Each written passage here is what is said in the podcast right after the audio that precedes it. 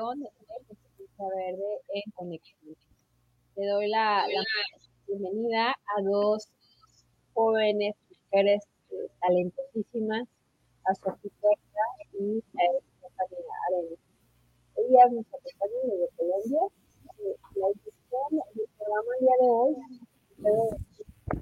está con nosotros Alex pero les estaba comentando al inicio inclusive de la transmisión que nos estábamos poniendo de acuerdo cómo lo íbamos a tomar. Hemos hablado mucho del tema de sostenibilidad. Eh, estamos abarcando no solamente los ODS, que por cierto los pausamos un momento en espera de nuestro invitado la siguiente semana por agenda.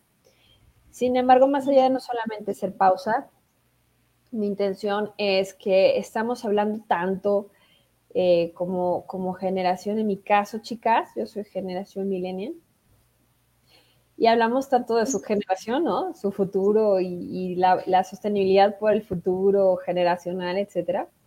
Pero pocas veces se escucha ustedes qué opinan, cómo visualizan y además cómo ven el planeta Tierra. O sea, es alentador. Hay algo que me llama mucho la atención, que muchos jóvenes eh, de su de su que, que eh, oscila con centennials, ya hijos, que como ven las cosas mal, más allá de empezar a hablar de eso ahora, es, ¿cómo están chicas? Bienvenidas al programa. Muchas gracias, muy bien. ¿Y tú? Muy bien, y sobre, todo es una tarde cálida, ya pues, se, se, empieza a sentir la primavera. ¿Cómo, cómo está Bogotá? ¿Ya más calentito, Sofía? No, yo creo que acá ha estado lloviendo las últimas semanas impresionante. Toda la tarde llovió. Yo no podía ver lo que estaba afuera de la ventana porque por la lluvia estaba haciendo muchísimo frío, mucho frío. Eh, esa, eso es lo que sucede en diferentes latitudes, ¿cierto? Eh, acercándonos ya al 21 de marzo, que es el solsticio de primavera. Bien, voy a hacerles la pregunta puntual para ustedes, ¿qué es sostenibilidad? Porque inclusive dentro de la organización no, no es sencillo explicarlo y tampoco entenderlo. ¿Qué es sostenibilidad? ¿Quién dice yo? Yo.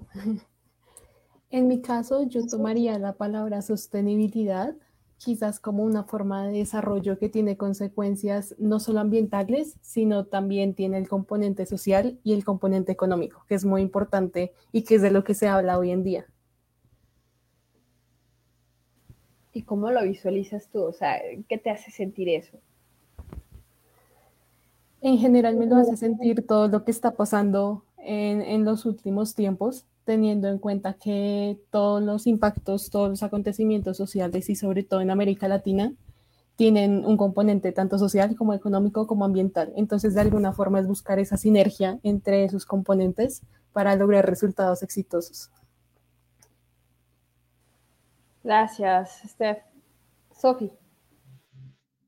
Bueno, yo también lo veo, digamos que muy a la par con, con Stephanie eh, hablamos mucho de desarrollo, de desarrollo económico, eh, de desarrollo sostenible, pero a veces dejamos atrás, digamos, todos los componentes que deben formarse para realmente, digamos, ser sostenible, ¿no?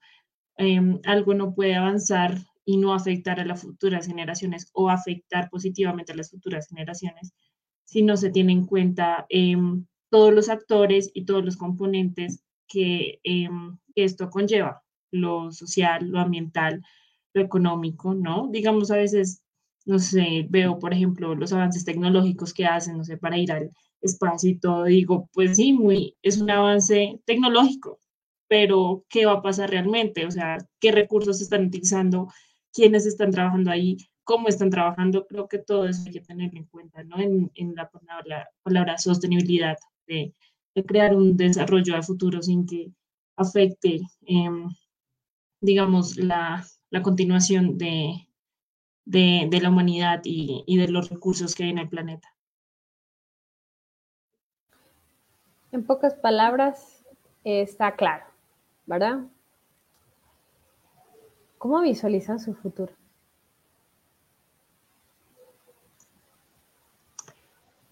he pensado mucho en eso estos días, realmente, más que, digamos, que en, en lo profesional o, o como en, en, lo académico o en todo lo que conlleva lo que tengo de sueños, más allá es que realmente voy a poder lograr, ¿no? Que realmente se podría hacer. Eh, a veces pienso, digamos lo que tú decías, yo no pienso tener hijos porque pues no lo veo viable. Eh, noticias que aparecen a cada momento en las redes sociales que el mundo se va a acabar en el 2050 porque realmente ya no hay recursos, porque eh, la calidad de vida ya no va a dar, porque no hay cómo tener un futuro. Entonces pienso mucho en eso, como realmente las generaciones anteriores pensaron en que el mundo se iba a acabar tan rápido o realmente soy yo que ahora con todo lo que está sucediendo ambientalmente hace unos años cuando empezó la pandemia también todos los incendios que había en todo el mundo. Em, ahorita en muchos países las inundaciones y también el efecto humano que hay en más pues sabemos que las inundaciones, incendios también son por el efecto humano, pero efecto humano tipo guerra, pienso, o sea, realmente nuestra generación o la generación que viene, por ejemplo, de mis hermanas o de mis primos menores, van a tener esa misma oportunidad que han tenido las generaciones anteriores. Pienso mucho en eso, entonces no sé si pienso en un futuro como brillante o con tantas posibilidades como antes, cuando era pequeña, lo pensaba. Gracias, Sofía. Esther. Bueno, pues por mi parte creo que concuerdo eh, en una parte con Sofía, en el sentido en el que sí, a corto plazo yo, yo me hago estas preguntas. Sí tengo un panorama bastante desolador, principalmente por todo lo que está pasando y cada día pasan más cosas que, que de alguna forma por la naturaleza y también por el hombre esto se ha dado, entonces ya uno empieza a pensar en las siguientes generaciones. Sin embargo, sí siento a largo plazo un panorama un poco alentador, teniendo en cuenta que cada vez hay más mentes trabajando en mejorar sus entornos y en mejorar su sociedad desde diferentes entornos, ya sea desde el entorno social, desde el entorno ambiental, el activismo. Hoy en día está súper, súper catalogado y, y están súper pendientes y también siento que nuestra generación y la juventud, pues siento que sí tiene una visión a largo plazo y, y sí quieren trabajar por, en pro de una sociedad mejor.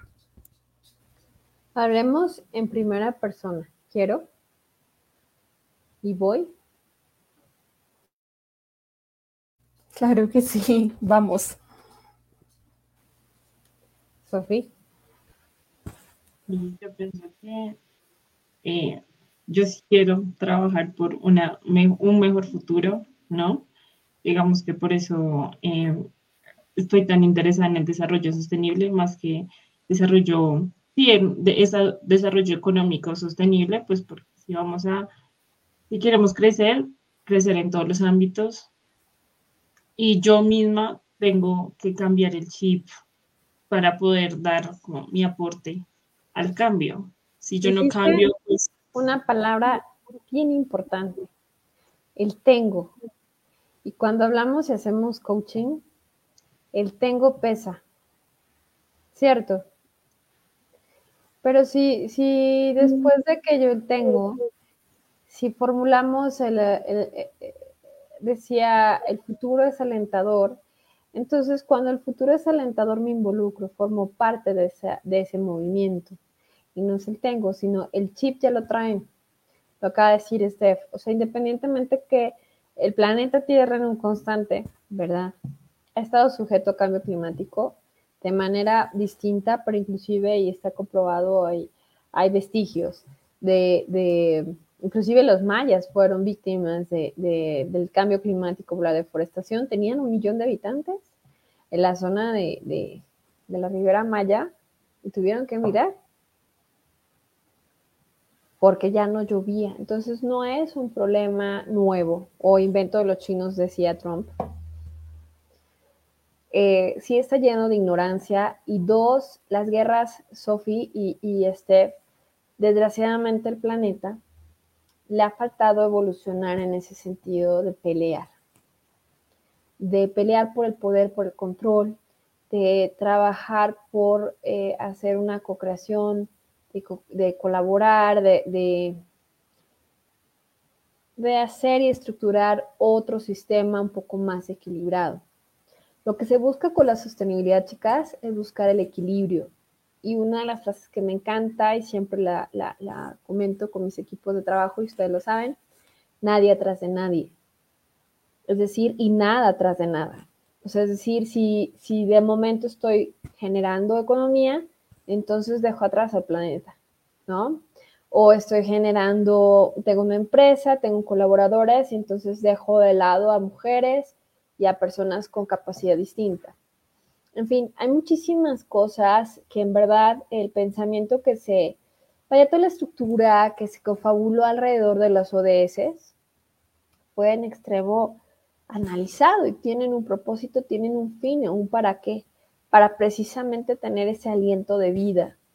Y obviamente el, asumir el compromiso a la par de los países que asumieron el, país, el, compromiso de 2030.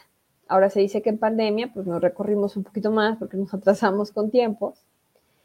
Eh, sin embargo, la, cuando hay personas que presentan Sofi, eso se llama ansiedad también.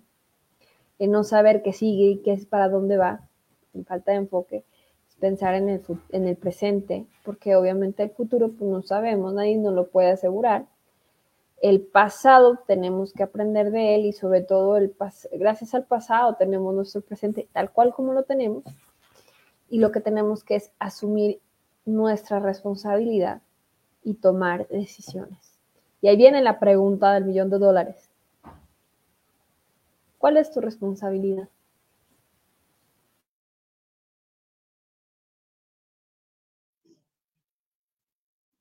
Eh, bueno, desde mi punto de vista, desde como yo lo veo, em, la primera que tengo es em, educarme, ¿no?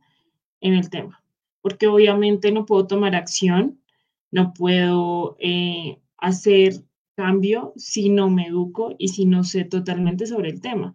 Porque yo puedo decir, no, bueno, eh, puedo, no sé, empezar a reciclar. Obviamente eso ayuda, obviamente eso es lógico. Pero ¿qué hay más allá? ¿Qué otras acciones puedo tomar y por qué lo estoy haciendo? Porque estoy buscando, por ejemplo, que, no sé, porque leo sobre empresas que tienen responsabilidad social empresarial, pero ¿Qué realmente están haciendo? ¿Es válido o no es válido? ¿Están haciendo realmente un cambio o es solo para ganar más inversores? Todo eso hay que educarse para saber realmente desde dónde pueden hacer Dime. O para solo cumplir auditorías para identificación. Auditorías, eh, exactamente, sellos. Que, o sea, es, digo, en tema de negocios, a veces pienso que deben haber ciertos límites, pero para eso y para poder em, tomar acción frente al tema y tomar acción frente a una postura y poder hablar sobre eso, tengo que educarme primero. Creo que esa es la primera responsabilidad y creo que todos deberíamos empezar por, eh, bueno, no puedo hablar por todo el mundo, pero desde mi punto de vista, creo que es un, eh, un paso fundamental para empezar a tomar acción porque si yo no sé de lo que estoy hablando, yo no sé de lo que está pasando, pues no puedo hablar sobre el tema y no puedo em, empezar a hacer ningún cambio. Este. En mi caso, eh, siento que el primer paso es informarme sobre el tema y sobre todo cuestionarme porque el cuestionamiento siento que sí, que sí abre un montón de perspectivas frente a un tema que puede ser positivo para la sociedad y también siento demasiada responsabilidad con mi comunidad y mi entorno. Así sean pocas personas a las que pueda impactar, pero sí, sí de alguna forma en mi casa, con mis amigos, con mi entorno laboral, con mis personas cercanas, logro informar y, y, logro también en ellos generar esos cuestionamientos, pues siento que estamos dando un gran paso. Hay algo que le atinaron y hay algo que tengo que añadir. La responsabilidad personal con respecto al planeta, a la Tierra, a la sociedad, hacia todo, es primero en mis hábitos. O sea, siempre nos volcamos para todo hacia afuera, pero tengo que comenzar conmigo y con mis hábitos. Yo le comentaba eh, a David, tuvimos un poco de, debate en programas anteriores, que la economía se, se, desarrolla si tiene más movimiento y si tiene más consumo, se reactiva, y si no tienes, eh, si tienes y si no tienes, bueno, en fin. Sin embargo, el planeta, con todos los habitantes, imagínense todos consumiendo a la vez lo mismo. Claro que se agotan los recursos cuando no, se les da el espacio de tiempo para regenerarse. La naturaleza, y de hecho es uno de los métodos que también he desarrollado, que es eh, Nature Mentoring, eh, con la biomesintesis, es decir, el emular el comportamiento natural. La naturaleza se regenera, tiene sus comportamientos equilibrados para poder pasar todos sus procesos de consumo, de alimentación, de crecimiento y de muerte, y después de la muerte volver otra vez a renacer y volver a surgir. Ajá. Entonces, eh, entendiendo los ciclos naturales, el comportamiento natural, el ser humano se le ha olvidado darle el espacio al eh, bien natural a que se regenere. Por lo tanto, lo que tenemos que cuidar, chicas, como manera personal, porque hablamos de empresas y esos son tres pesos. Con responsabilidad empresarial, de pronto yo critico mucho el tema de hablarle solo por responsabilidad, porque nadie nos gusta ser responsables. Si eso fuera sexy, tuviéramos más, más este, acompañantes en nuestro programa, por ejemplo, ¿no? Y sí hay gente que dice, ay, pues total, este, ¿yo qué puedo hacer? O no, no asumo la responsabilidad como ser humano al planeta. Entonces, la palabra responsabilidad cero sexy. Empecemos por ahí. La mercadotecnia nos lo hace sexy de consumo, porque es bien sexy portar algo, un producto, y no importa su procedencia, no importa todo lo que tuvo que tomar para poder adquirirlo o tenerlo. ¿Cierto? Entonces, hablando exactamente de hábitos, ¿qué necesita nuestro planeta desde ya hoy? el futuro, yo lo, yo lo siento y, tengo ese aliciente, como siempre también lo comento, eh, de estar 40 años más aquí. Y sí, soy protagonista de eso eh, en cuanto a tener acciones y sobre todo más allá de acciones. Estoy apostando, eh, difundiendo no solamente este tipo de programas, sino también el, enseñando a em, la economía circular, economías emergentes, que hagan mayor equilibrio con este proceso. Eh, la economía lineal, que es la de consumismo, de me vale un gorro, a quien tuve que esclavizar para darte y traerte un vestido súper guapísimo, ¿no? Y no importa todo lo que tuve que hacer para que me pagues, estoy hablando del grupo Tempe, eh, que me pagues que 45 euros por un vestido producido en Indonesia y en Indonesia en pésimas condiciones laborales, por ejemplo en donde tampoco hago una estructura de regeneración cuando hay cosecha de algodón o eh, reciclo el agua que utilizo para mi textil, por ejemplo. ¿Cierto? Entonces, con todo lo que les digo, y no las quiero marear ni tampoco quien nos está escuchando, ¿Qué tengo que hacer yo con mis hábitos? No es un chip, sino es claridad de qué hace que yo impacte al planeta. Mis impactos y el tipo de impactos son tres. Los emocionales, porque obviamente el tema emocional, de ahí se agarra mucho el consumismo, ¿no? ¿No se han dado cuenta, chicas, cuando, cuando están en su periodo consumen más azúcar, por ejemplo?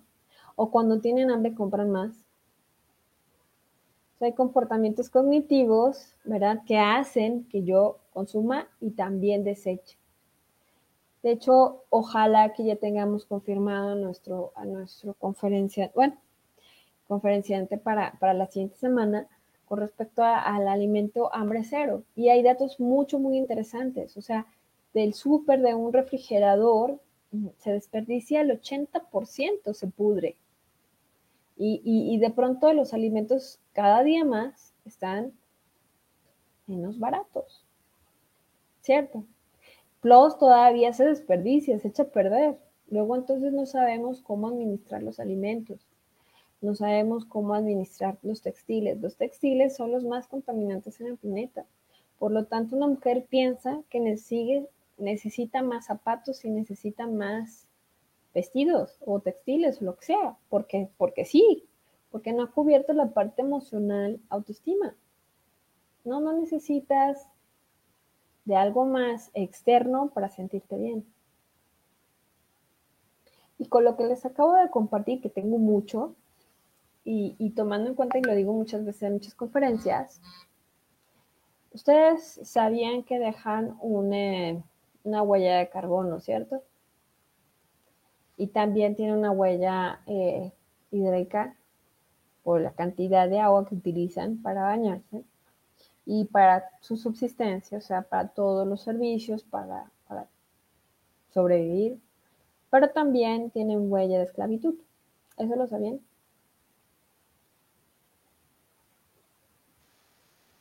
Sí, digamos, lo que a mí me sorprende mucho son, es como, por ejemplo, ciertas marcas que venden por internet, no voy a decir el nombre, pero son ciertas marcas, eh, como Shane, como Shane, que, em, digamos, en un momento, lo admito, compré de ahí, pero no tenía ni idea cuál era fue, hace mucho tiempo, eh, hasta que empezaron a salir todas las noticias de, pues, de, las, de los talleres donde trabajaban, de cómo la cantidad de ropa que se desperdiciaba. Y claro, es obvio, o sea, esa, esa fast fashion, esa moda rápida que es, me lo pongo una vez, es súper barato, entonces pues no lo voy a volver a utilizar, entonces ¿para qué sirve? Digamos que eso yo digo que, digamos personalmente, eso sí lo he cambiado porque a mí me encantaba comprar ropa, estaba estresada, decía, voy a comprar algo. Y luego cuando empecé a educarme más, a saber más del tema, a ver realmente de dónde vienen todos esos productos, de dónde vienen todos esos materiales, de dónde la gente que trabaja en esas empresas, que no les pagan nada, porque es que a veces no les pagan nada, nada, ni el dólar. Em, y todo lo que se desperdicia, todo lo que va a la basura. Y entonces dije, o sea, si yo sé que estoy teniendo un hábito de em, consumidor bastante irresponsable, ¿por qué no lo puedo cambiar? O sea, porque si es porque la sociedad me dice, no tienes que estar cambiando de ropa porque pues la moda cambia y pues te vas a ver más bonita, pues no, gracias. O sea, yo me puedo sentir bien con cualquier ropa. Y si todavía mi ropa sirve, ¿por qué tengo que estar comprando y comprando y comprando y comprando y no ser responsable en lo que uso?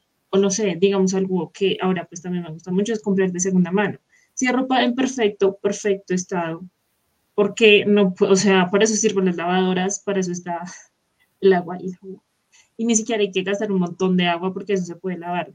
Toda la ropa de segunda mano que compres en la misma lavada, lavar cada, no sé, cada dos semanas y eso no quiere decir que, ay, no, ya no estoy en la moda o porque la sociedad dice que todo el tiempo tengo que estar pulcra, súper pulcra, con ropa diferente cada vez que voy a salir. Es que esta persona ya me vio con la misma camisa. O sea, hay tantas cosas que también la misma sociedad nos ha implantado que es puro capitalismo para consumir.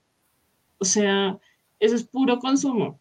Si uno se pusiera a hablar entre nosotros, personas que no, o sea, que estamos ya viendo esas ideas, es solo el capitalismo y publicidad.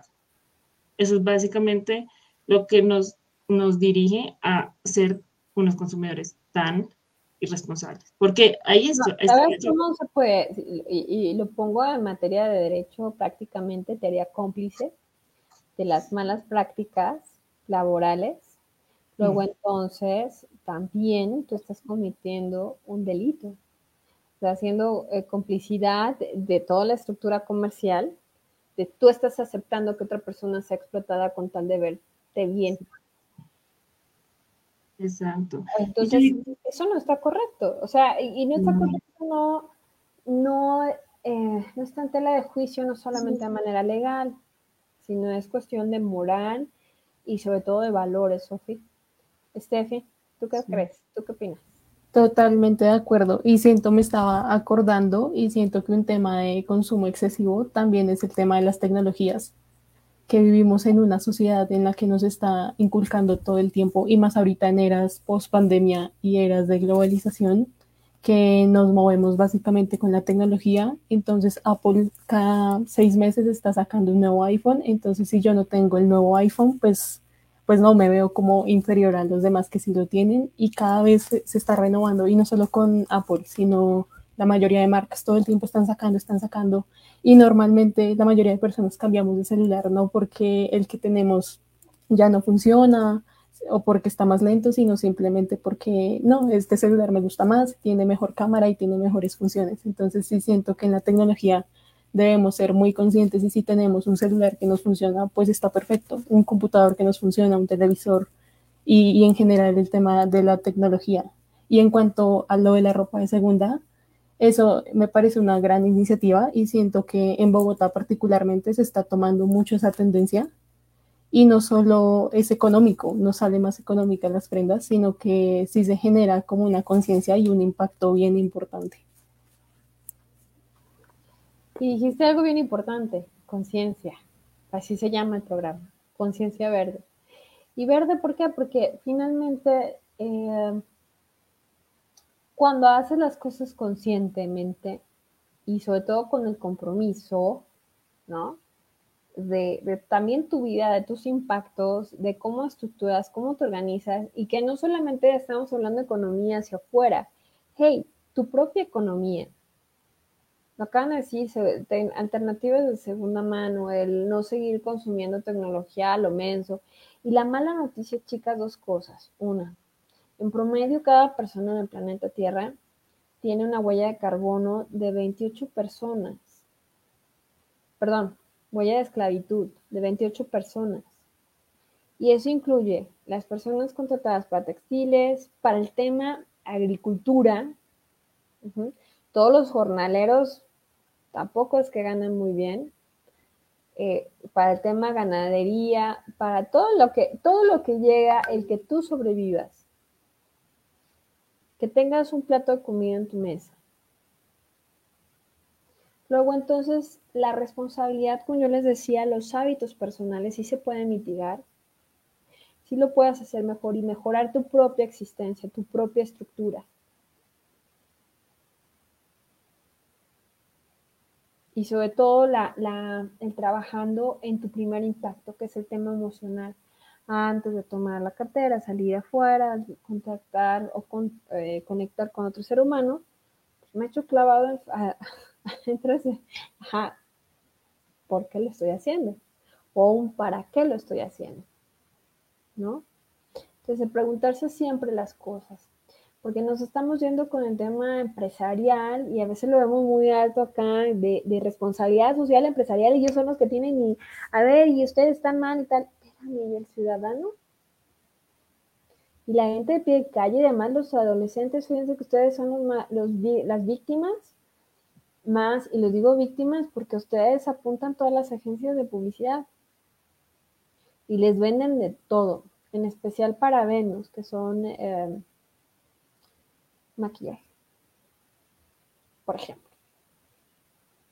Es decir, compra de todo, o sea, uñas, barniz, todo lo que sea derivado del petróleo.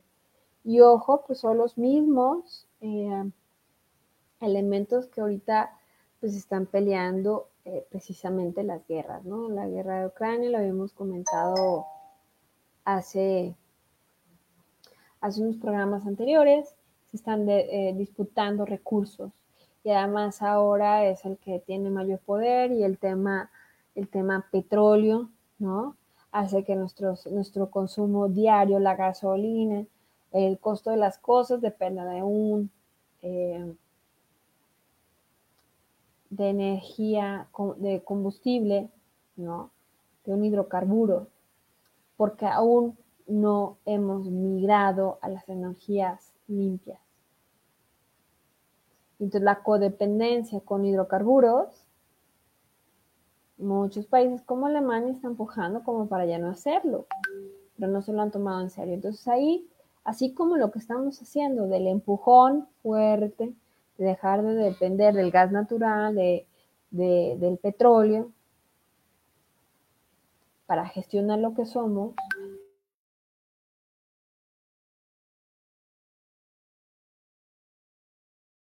tengamos de un punto más abaratamos las cosas, como por ejemplo recursos orgánicos, son caros. Mucha gente dice, es que yo no quiero comprarla porque me cuesta más caro.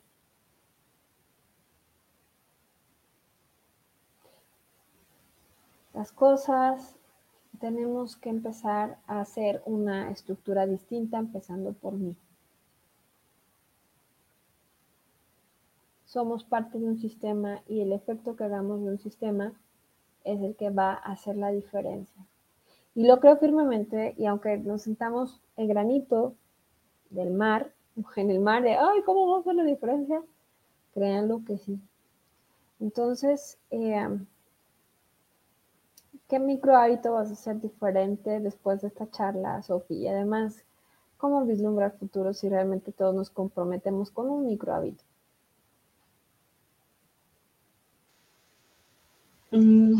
Yo voy a seguir comprometiendo a dejar de comprar tanta ropa. Ya llevo bastantes meses sin comprar ropa. Me siento orgullosa de eso, porque en serio, antes, eh, cuando estaba por pura ansiedad o cuando me sentía mal, era ropa. Eh, ya no lo hago. Em, y dejar de creerle tanto, dejar de dejarme influenciar tanto por lo que dirán los demás porque siento que eso, al menos a mí, también me lleva a comprar esto, comprar lo otro, como decía antes, el celular nuevo, eh, la, la, la, computadora nueva, o de todo. Entonces ese sería mi micro hábito, dejar de em, comprar por comprar y no dejar que la publicidad o lo que la sociedad está vendiendo me afecte. Y creo que así, desde mi perspectiva, ya yo también sintiendo más tranquila, podría ver, digamos que un futuro mejor.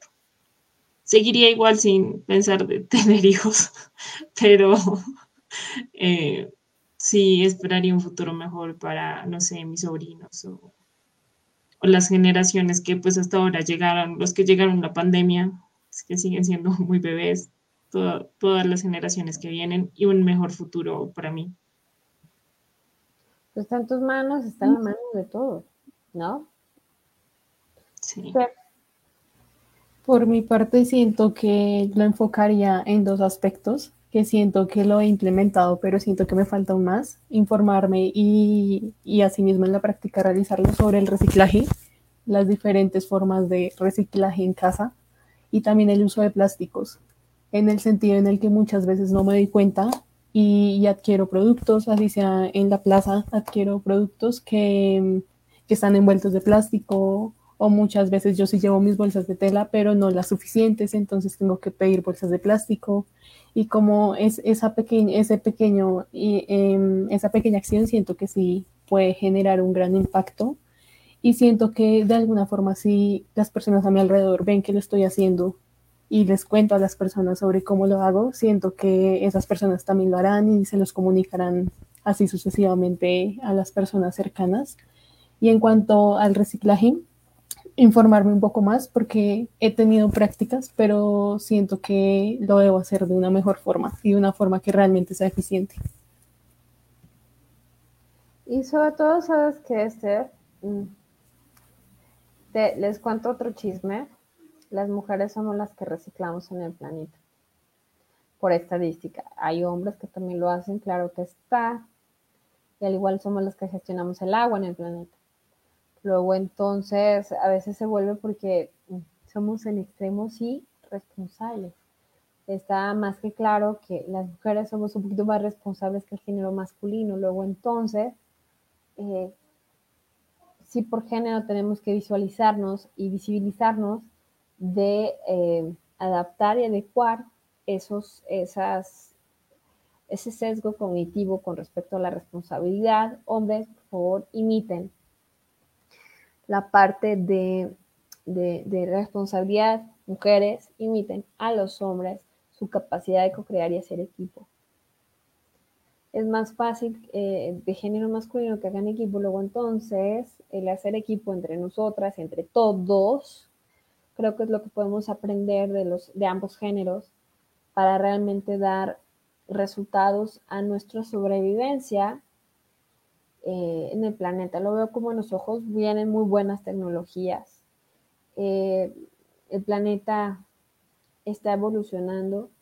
El 2030 se está postulando como una década distinta, aunque tengan todo el mundo miedo en Francia con la guerra nuclear y con bunkers y cuánta cosa. Hay cosas que veremos, hay cosas que no, no lo sabemos, pero de momento nos ponemos dejamos evidencia con programas como el día de hoy, que, hay mujeres y hombres, porque en nuestro equipo también hay hombres, eh, que queremos ser el parteaguas y dejar ese testimonio y ese legado en donde queremos que todos tomen esa, se apropien esa responsabilidad ambiental, esa responsabilidad social y esa responsabilidad económica, que en todo puede, puede generar una riqueza y una abundancia, lo que importa, y sobre todo eh, ser felices. Más allá de solamente, ah, todo el, toda tanta cosa.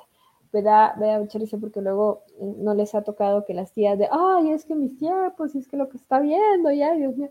Yo lo he escuchado en ellas como, no sé, 20 años. Lo mismo. Y realmente son ciclos y vuelven a repetirse ciclos. Entonces, cuando el ser humano quiera cortar esos ciclos, otro cuento nos toca. Entonces, estamos aparte de ello y por fortuna yo siempre le he dicho, y, lo hablé semanas anteriores, eh, ser agradecida porque somos afortunadas. Eh, pudimos prepararnos, podemos seguirnos educando. Muchas mujeres no tienen ni siquiera acceso. Si eso sea otro tema, y, y es algo que también importa, importa mucho. Entonces nuestro planeta queja muchos, muchas cosas que tenemos que seguir hablando y que tenemos que seguir compartiendo. Entonces, eh, yo les agradezco muchísimo, muchísimo, chicas, acompañarnos el día de hoy y me encantaría que hagan el cierre. Bueno, yo primero gracias por invitarnos al, al live y yo creo que todo lo que dijiste. Primero, pues eh, hacer nosotras el cambio y desde nosotras empezar a hacer cambio. Igual creo que, digamos, las generaciones que vienen también tienen mucha, mucha conciencia sostenible. Al menos, no sé, mi hermana, ella desde chiquita me regaña si, no sé, desperdicio agua. Eso me, me, me pone, digamos, me da un poquito más de esperanza. Y saber que si todos trabajamos juntos y si todos nos educamos y si todos tenemos esa conciencia de mm, desarrollo económico, sostenible eh, y ambiental y con todo el triple impacto que queramos que tenga, eh, va a ser posible tener un futuro mejor y tener ideas que ayuden a que dejemos de dañar el medio ambiente y dejemos de pensar que otras personas pueden hacer el trabajo eh, difícil sin tener que pagarles, porque eso también es una conciencia importante que a veces hay que cambiar entre todos, porque yo como consumidor acepto eso, estoy aceptando y lo que tú dijiste, tenemos exactamente la misma responsabilidad, tanto moral, ética como legal. Gracias, Sofi. Steph. Eh, primero que todo, muchísimas gracias por la invitación a este live conversatorio. Estuvo realmente súper interesante, donde pude escuchar otros puntos de vista y aprender muchísimo. Y siento que, que si puedo concluir en algo, siento que es una palabra muy cliché que se usa en la actualidad, pero siento que la inclusión y la integración es fundamental en este tema. Primero porque se tiene que hablar en todos los aspectos y desde todas las disciplinas del conocimiento y también desde la sociedad civil. Entonces, y de alguna forma es una interacción que no solo es responsabilidad nuestra, sino todos los actores en la sociedad también lo son, los gobiernos también lo son, las empresas también lo son, pero tampoco tenemos que, dejar que por esa misma interacción pues la responsabilidad es en mayor medida de ellos que mía, sino yo también me tengo que, meter en el papel y, tengo que ser responsable y tengo que difundirlo de la mejor forma hacia los demás. Excelente, Steph. Pues bueno, nos pasamos 10 minutos, pero yo creo que muy bien nos pasamos. muy bien trabajado, le agradezco mucho. Nos escribió eh, Patti con respecto a eh, saludándonos y sobre todo que bastante interesante todo. Eh, nos han acostumbrado a tener el refrigerador lleno por aquello de las tías que vayan a revisar y no con lo que realmente nos vamos a comer. Yo he logrado llegar a votar si acaso un 10% y en algunas semanas cero, qué dicho. Y Roxy Reyes nos saluda desde México. Pues bueno, gracias a quienes nos acompañaron. Nos acompañaron. Eh, gracias, Roxy, dice, muy bien aprovechado los minutos extra. Eso esperamos. Y la invitación para, ustedes es eh, conectarse la siguiente semana con nosotros. Vamos a hablar del hambre cero. Tenemos un experto de, la FAO, que es una organización especializada en la conservación de los alimentos. Entonces, por eso hemos esperado un poco los ODS, porque bien vale la pena la espera de un experto en el tema, en el tema de los alimentos, porque es necesario para la subsistencia, pero también la correcta administración de los mismos. Les deseo un excelente inicio de semana, chicas, igual a toda nuestra audiencia y que pasen una excelente tarde. Gracias. Muchísimas gracias.